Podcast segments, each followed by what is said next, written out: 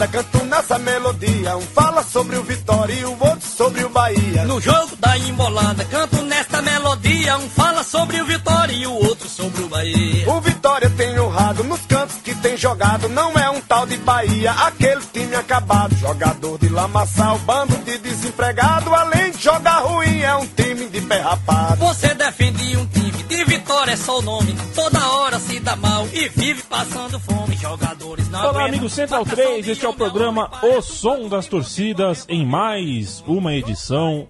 Edição número. Você tem o um número, Matias? Cento e pouco, 104. né? Cento e pouco, 104. Eu sou Leandro Amin, já apresentei de forma incidental Matias Pinto. Opa. Estaremos pelos próximos momentos, próximos minutos é, aqui à sua disposição e a gente espera que você nos dê a sua companhia. Afinal de contas, o assunto é importante. A gente, nesses 103 episódios anteriores, falou de muita arquibancada, de muita música, de muita festa, mas, como já dissemos, neste ano a gente está.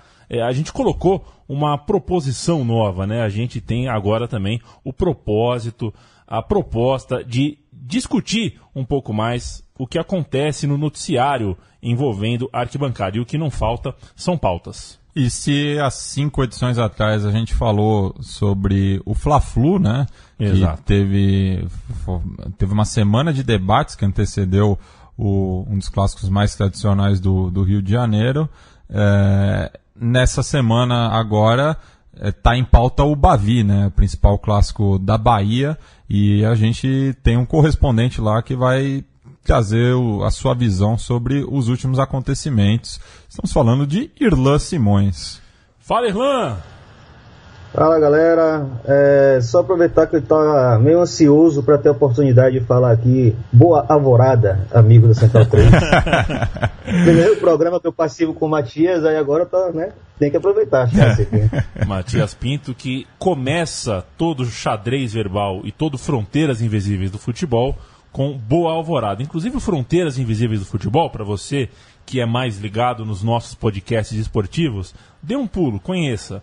É um trabalho de pesquisa muito legal que o Matias e o Felipe fazem e trazem para você sempre uma abordagem eh, bem bacana sobre regiões, países e recortes aí ah, geográficos e explica um pouquinho de história falando, na verdade, de futebol. Ou falando de futebol, explicando a história como você preferir. O Irlan, que participa do Baião de Dois, sempre aqui com a gente, ele morou, não sei, morou ou mora perto do Maracanã, hein, Irlan? Então, sobre Maracanã eu morava, né? Agora eu tô retornando a Salvador. É, não moro mais no Rio, morei, morei durante dois anos bem próximo ao Maracanã.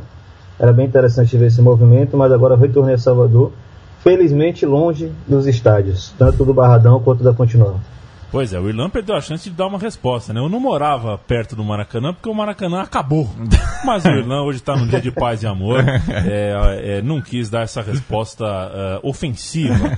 Mas o Irlan é um dos nossos e um torcedor do Vitória e um estudioso contumaz deste fenômeno de arquibancada, o fenômeno de cimento, de con- do, do- do concreto, onde as pessoas param, ficam de pé assistindo um jogo de futebol. E, como torcedor do Vitória, ficou feliz com a, nesse último fim de semana, o Bavi, que terminou com vitória rubro-negra frente eh, o seu maior rival por 2 a 1 na Arena Itaipava, Fonte Nova, Biriri Bororó. Mas é claro que a gente está aqui para falar sobre o acontecimento fora do estádio. Um torcedor morreu, dois foram baleados. Não, o que, que dá para contextualizar aí do, digamos assim, dia após, né? O que o que está se falando pela cidade? eh, como que o baiano está encarando esse momento onde mais uma vida se perdeu? Bom, é, na verdade a maior tensão não é nem tanto pelo que aconteceu, né? Claro que as notícias foram muito ruins, é, muita desinformação, isso é verdade, assim, ninguém tem muita certeza do que está acontecendo, do que aconteceu, mas é, o pior é que nós vamos ter aí mais quatro bavis decisivos pela frente. É, muito dificilmente não acontecerá o do Campeonato Baiano, porque a gente sabe que o nível é muito diferente, os dois já estão classificados para a semifinal, muito provável que a final seja entre Bahia e Vitória, para variar. É, e na Copa do Nordeste, depois de muito tempo, a gente vai voltar a ter uma fase decisiva com o Clássico Bavi, né? Que vai ser numa semifinal, que os dois times estão muito, muito interessados em vencer, porque desde a prime da primeira edição dessa nova fase da Copa do Nordeste, né? Nenhum dos dois venceu, então tá aquela coisa da seca, as torcidas muito animadas. E logo no primeiro Bavi do ano, né? Na verdade, o Bavi menos interessante do ano, é, muita gente conhecida minha, né? Rata de arquibancada, inclusive eu também. Mal assistiu o jogo pela TV, não se interessou pelo jogo mesmo, porque era, era um jogo de era um jogo de último, de primeira fase do Campeonato Baiano, não valia absolutamente nada. O Vitória já era, já era líder, Bahia já era vice-líder. Mas é aquela coisa, né? É um, é um, clássico, ninguém quer perder, né? Todo mundo acabou se interessando e o estádio estava cheio, né? 33 mil pessoas. É... Então, assim, se acontecer o problema nesse primeiro, a sensação é de que os, os próximos serão ainda mais complicados, né? É, independente de qual é a explicação óbvia do que se passou ali. Então, esse é o primeiro, primeiro quadro que a gente tem pós-Bavi. Mas a informação mais importante que eu acho que tem que ser passada é que todo esse, todas as, todos esses casos de violência que se deram no domingo, na verdade, aconteceram quando as duas torcidas, principais torcidas, né, a Bamor e a torcida dos Batíveis do Vitória, estavam punidas, eh, não podiam entrar com faixas, com uniforme, nem bateria, nada que identificasse nos estádios e foi talvez o Bavi mais violento que eu tenho lembrança. E Irlan, falando é, de outros Bavis, né, é, eu, eu, eu, queria que você comentasse é, o, o, retrospecto de violência na Bahia é, entre as, as, as, duas principais agremiações, já que a, aqui no Sudeste a gente não, não é comum a gente ouvir é, episódios de violência envolvendo é, tanto a Bamor quanto a, a Imbatíveis. É, dizer que não era violento é, é uma farsa, né? Sempre existiu essa violência no, no futebol baiano. Na verdade, sim, a gente costuma falar que é, ela precede a própria existência dessa rivalidade maior que é Bamu e Tui. Ela sempre existiu enquanto cultura de rua mesmo do baiano. O baiano é, tem uma tendência ao confronto físico, é comum em todo tipo de festa, todo tipo de ambiente público e, e de massas você ter confusão de briga, etc., porque realmente é algo que é comum em Salvador. Isso tem que ser frisado acima de tudo. Mas no caso das torcidas, a gente pode dizer que nos últimos.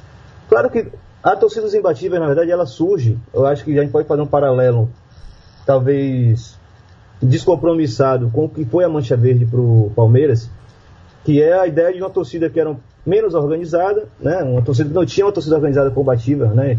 de pista, como a galera gosta de dizer, é, e que acaba se juntando e formando vários grupos para evitar que todo clássico apanhasse, né? como a Mancha Verde mesmo fala. Ela é uma, não, né, uma aglomeração de vários grupos que surgiu exatamente porque todo clássico contra o Corinthians o pessoal apanhava. Pode dizer que no Vitória, como até nos anos 90, até meados dos anos 90, é, em termos numéricos, a, a, torcida do Vitória era muito menor que a do Bahia, então você já imaginava o que era um clássico na Fonte Nova, por exemplo. Então, há muito essa discussão de que a TUI ela surge como a torcida de pista do Vitória, né, substituindo a, a Leões da Fiel, e não é a toa que se tornou maior, porque isso foi a voga do que eram os estádios nos anos 90 e 2000. É, mas, assim, em termos de violência mesmo, de morte, é, uso de arma de fogo, é, emboscada, é, num sentido mais agressivo que a gente pode imaginar, é, isso é mais recente pode colocar o marco, o ápice dessa violência mesmo na, no assassinato de Chapolin, né? que é o foi o, o último puxador da Tui, que a gente pode dizer, que até hoje não ninguém substituiu ele ainda, que foi assassinado numa loja dele no centro do, da cidade e por integrantes da Bambu. A partir disso, assim, há uma piora considerável. E a, você citou né, que o Bahia e Vitória né, se encontrarão na Copa do Nordeste e também no, na, na, fase final do, do Campeonato Estadual, muito provavelmente. Né? É, e como, o, como a ideia de torcida única tem sido debatida é, na sociedade baiana, é, visto o, os incidentes do, do último domingo? Ah, assim, para quem acompanha mais, é, de forma mais próxima, né, é, quando a gente começou a receber as notícias, tava no, na verdade estava no aniversário da filha de um amigo, inclusive que também é torcedor do Vitória, já foi torcedor dos imbatíveis, é, membro dos imbatíveis mais frequente, e na hora o que instalou na cabeça, né, com essa ideia do tiro, do, do tiroteio, é, das torcidas que estavam sem uniforme e se confrontaram antes do jogo, é, o que instalou no primeiro momento foi é, alguém vai propor torcida única. E como virou moda no Brasil, o Ministério Público é o primeiro a se posicionar, antes mesmo talvez da própria Polícia Militar tomar alguma, algum tipo de, de posição pública sobre o assunto, o Ministério Público sempre se coloca. E aí, obviamente, é, eles já se colocaram, hoje já saiu essa notícia né, da proposta de torcida única. É, tem, há uma, uma lembrança de que em outras épocas já existiram, existiram outras propostas desse tipo, né, sempre do MP também, mas eu acho que dessa vez a, a tendência é maior, porque esse ano especificamente, é, estamos em abril ainda, né, praticamente dois meses de futebol, e já foram muitos casos, né, das duas torcidas em casos diferentes, até confronto no jogo do basquete quando a torcida do Vasco desceu para cá. Então, assim, o caldo entornou, o MP vai se posicionar. Eu acho muito difícil que a diretoria dos clubes consiga evitar essa ideia de torcida única nos próximos quatro clássicos.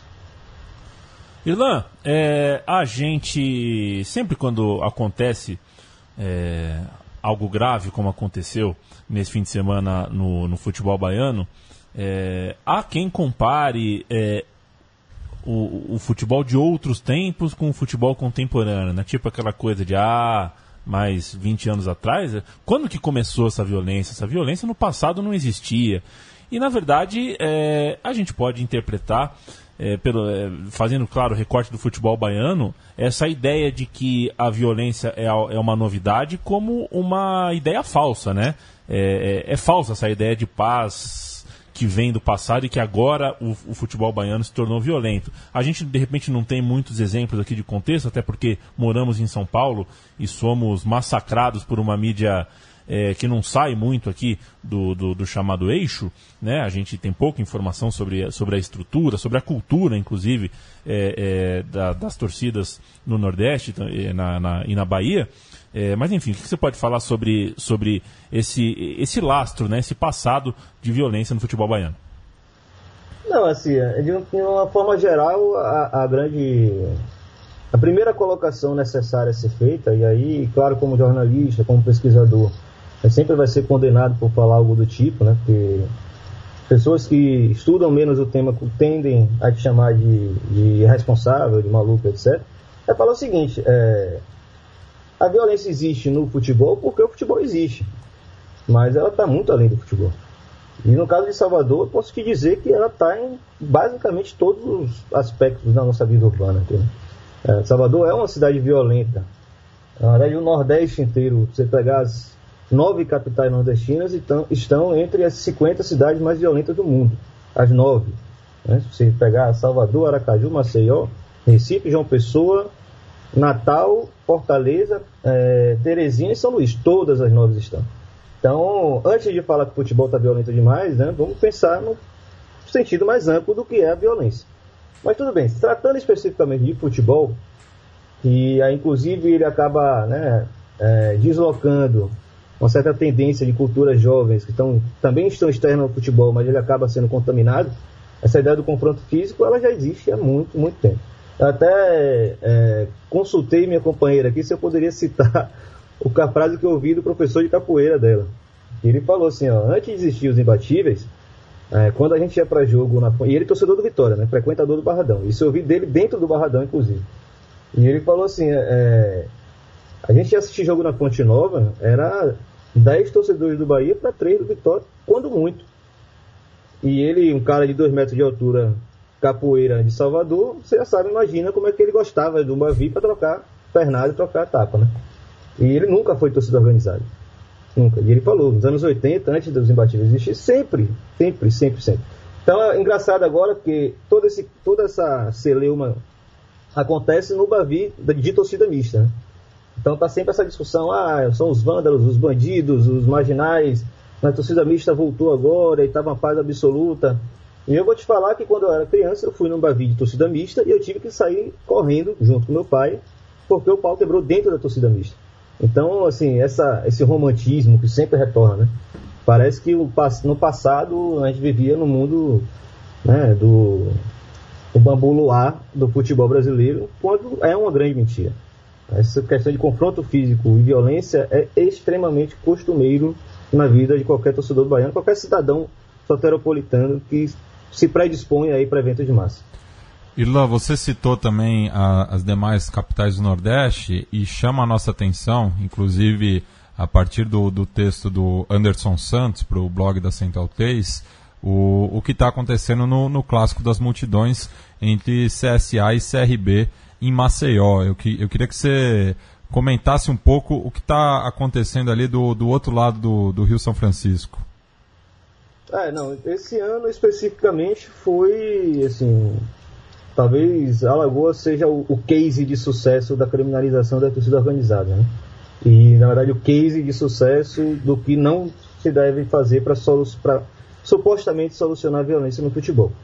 É, você mata o futebol para né, tentar acabar com a violência. Para mim é é estupidez em sua forma bruta, porque você não está solucionando nada, você está apenas criando novos problemas. E aí a gente já conversa sobre isso bastante, que a Central 3 é meio que especialista, ou talvez um dos poucos recantos do, da imprensa brasileira que a gente ainda consegue ouvir esses debates mais sérios. É, a confronto que gerou toda essa onda de criminalização em, Alagoas aconteceu no ano passado, na final do campeonato alagoano do ano passado. Ou seja, torcedores entraram em campo, foi um jogo muito tenso, um gol no final, né, ânimos exaltados, houve torcedor invadindo o campo, geralmente, é, geralmente não, é, é comum a torcida organizada né, também invadir do outro lado para evitar que tomem faixa e etc., como a gente já viu no caso de Brasiliense e Gama, né, esse ano. É, foi basicamente o que aconteceu lá. Obviamente as cenas são horrorosas. É, muita câmera dentro de campo, então pegando ali um, uma, um espaço de 4, 5 metros de um cara pisando na cabeça do outro. A cena é horrorosa, mas ao mesmo tempo que você tem essa cena horrorosa, você também tem a imagem do agressor. Né? Você pode punir o agressor individualmente, mas parece que a vontade política nesse sentido é muito menor do que atrapalhar o futebol a, a alguma graça nos tempos de hoje. E o que aconteceu é que em 2017, quando os clubes voltariam a se enfrentar, né, o CSA ano passado disputava a Série D, é, subir para a Série C, e o CRB já disputava a Série B né, do brasileiro. Então eles não se enfrentaram mais no ano passado, depois dessa, desse caso no confronto campal, da Batalha Campal. Então esse ano a, o receio ou a intenção era criar esse mecanismo de criminalização no estadual. O negócio é que CRB e CSA caíram no mesmo grupo da Copa do Nordeste. É um torneio que atrai muito mais torcida e uma atenção muito maior. Então a brilhante ideia foi torcida única, né? Teve intervenção judicial de 500 lados diferentes, TJ, STJD, é, o, o, Tribunal de Justiça local, o, o, nacional, os clubes entraram na justiça, foi uma confusão total. O que aconteceu? O resultado disso é que a gente teve cinco clássicos esse ano, Felizmente, os dois da Copa do Nordeste tiveram torcida dupla, né, para assim dizer. As duas torcidas estavam presentes, sem qualquer registro de violência. É, e dos outros três, um foi, dois foram com o público zero, né, portões fechados, e um foi só com a torcida do CSA, que foi esse último agora. É, o que é curioso de dias de jogos com portão fechado ou com torcida única, é que o noticiário policial nunca vai dizer que morreu um torcedor organizado. Apenas quando você tem as duas torcidas. Então é, entra um pouco essa confusão também, porque também é costumeiro. Como foi o caso aqui do Bavi de domingo, no sábado mataram um cara no bairro de Itapuã. Itapuã, assim, é uma distância absurda da Ponte Nova. Soube-se muito tempo depois que o cara fazia parte de uma facção de traficantes. Seja, não, não foi torcida organizada, não teve nada a ver com o jogo, obviamente um dia antes, mas óbvio que entrou antes do clássico começar como estatística de violência do Brasil. Então, o que acontece em Alagoas hoje parte um pouco dessa situação de criar uma ideia de violência epidêmica. Né? Você sabe botar o pé na rua, você vai tomar um tiro ou você ter que deixar de ir para o estádio para cuidar da sua vida. É isso, o programa O Som das Torcidas ouviu o Irlan. Assim, né, pra gente fechar, só fazer a, a lembrança, né? É, é, detenção, alguma imagem, é, o dono do, do, do, dos disparos, a gente, para variar, não tem informações muito claras de nada disso, né? Nada disso, nada, nada, nada não. Correto. É, muita, muita desinformação. Para variar, a desinformação tem imperado em todos esses casos. É, ninguém sabe se foi da torcida da, do próprio Bahia ou se foi da torcida do Vitória mesmo, ninguém sabe. Mas assim, eu acho que é mais importante frisar, só para é, não deixar de colocar isso, é, as torcidas estavam punidas. Né? A ideia de punir as torcidas para que elas não fossem ao jogo era de evitar esse confronto. E como sempre, a gente frisa. Quando você faz com que a torcida saia des desuniformizada, é muito pior, porque você não vai ter controle de espaço, controle de rota, controle de, de trajetória e nem o, o, batalhão especial vai poder intervir em nada, porque a torcida supostamente não existe. Talvez seja isso que é, algumas pessoas queiram, querem, né? Que, que haja essa. Que, que, que haja o colapso das lideranças e da organização que, de certa forma, uh, ajuda identificação, ajuda na prevenção, ajuda depois que acontece algo de grave na identificação, mas talvez é, seja interessante para alguém justamente esse, esse tipo de confronto, sem camisa, com proibidos e que no, no fim das contas a gente não sabe é, quem deu os disparos, por que deu os disparos, não tem imagem, não tem nada. E ou, assim, ou seja, nada indica que será a última vida a ser perdida numa arquibancada de futebol do Brasil. Irlan, brigadão pelo, pelo papo. A gente volta a se falar em breve quando quando a gente perceber que o futebol baiano vai ter torcida única, a gente sabe, a gente conhece essa narrativa, né? Sabe como vai ser o enredo, daqui a pouco vão decidir isso, vão passar um tempo com torcida única na Bahia, a gente volta a se falar sobre. Matias? E também já, já, já deixando a palhinha, a gente vai voltar a, a falar com o Irlan quando ele apresentar né, a, o Barradão para nós aqui no, no Som das Torcidas. Então eu deixo com ele também a, a música de encerramento e eu, eu, queria que ele, que ele comentasse aí. E daí falar de uma provocação sadia né, da, da torcida rubro-negra para os seus pares tricolores. Aquela que eu mandei mais cedo? Isso, essa mesmo? essa mesmo. Cheia de palavrão? Tá, aqui a gente não é purista, viu? Não, então, a melhor parte disso aí é que o cara tava filmando a torcida cantando e foi exatamente na hora do segundo gol, né? Então ela, a música é cortada pelo grito de gol da torcida e é fica mais bonito. Mas ela, na verdade, é uma música que não era da torcida do Vitória, né? O Bahia fez uma versão, é uma música que tem um, uma melodia que é muito comum no Brasil. Mas a torcida do Vitória não cantava. E aí, né, a torcida do Bahia estava empolgada, achava muito bonita, etc. E aí a torcida do Vitória resolveu pegar, transformou a música completamente agressiva, é palavrão do começo ao fim, mas é, é muito gostosa de se ouvir e até hoje a gente canta. Né? Então ficamos aí com, com a, a paródia da, da torcida do Vitória e em breve o Vitória também estará representado aqui é, no SDT. Valeu, Irlan. E vocês ouvem também o, o Irlan e, o, o, e os nossos outros é, colaboradores do Nordeste no Baião de Dois.